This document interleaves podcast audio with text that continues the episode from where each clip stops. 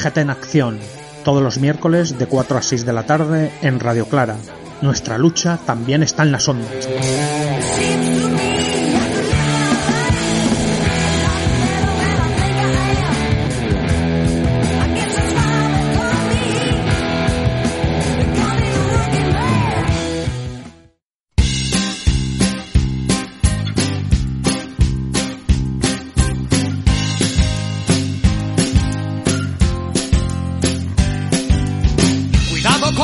Aprietas. La paz social ya deja ver sus grietas.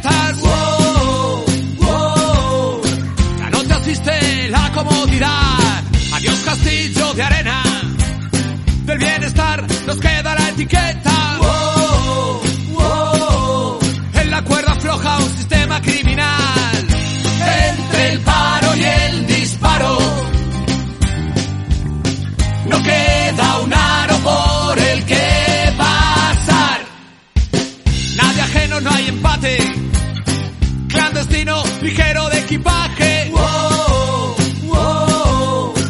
Sumaremos para poder restar. El veneno va en la dosis.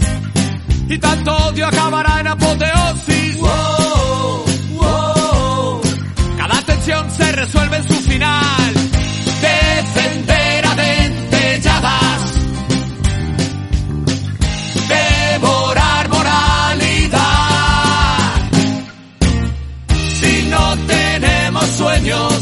Seremos pesadillas, dar que pensar. Sueños que desvelar. Lo que ayer fue manada, será enjambre mañana, puede costar, pero es gratis soñar.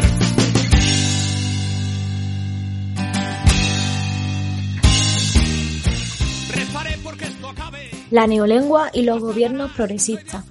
Explicaba Orwell en su famosa novela de ficción distópica en 1984 que el partido, con el gran hermano al frente, controlaba el Estado.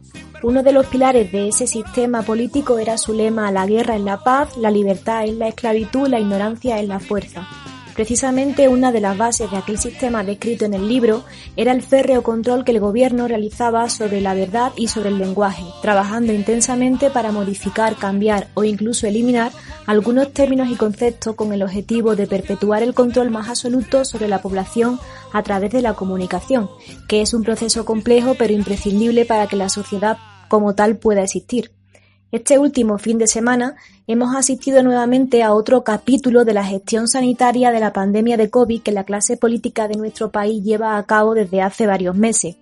Prácticamente hemos vuelto a la casilla de salida en una segunda ola de contagios y muertes provocados por un virus para el que todavía la comunidad científica no encuentra una manera más eficaz de controlarlo que no sea apelando al sentido común de la gente en cuanto al cumplimiento de las normas básicas de higiene y distanciamiento social.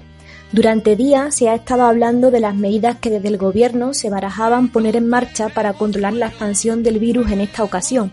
Una de ellas era el anuncio del decreto del estado de alarma, como ya ocurriera en marzo cuando apareció la pandemia, y bajo este paraguas legal tener la opción de utilizar el toque de queda, que se trataría de una limitación del derecho fundamental que tienen las personas a circular libremente por las ciudades en las que viven con la salvedad de poder hacerlo solo en casos de necesidad o urgencia.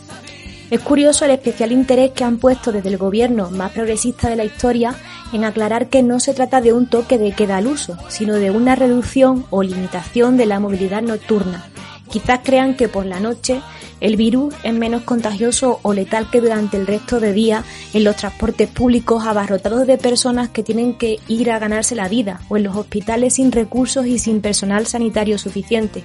O quizás que por la noche y gracias a esta reducción de movilidad impuesta los rastreadores ya no son necesarios para controlar los focos y las cadenas de contagio. Es curioso que las mismas técnicas de control y de manipulación de la población, como las descritas por Orwell en 1984, sigan dándose o utilizándose cuando el progresismo toma las riendas del poder en cualquier estado.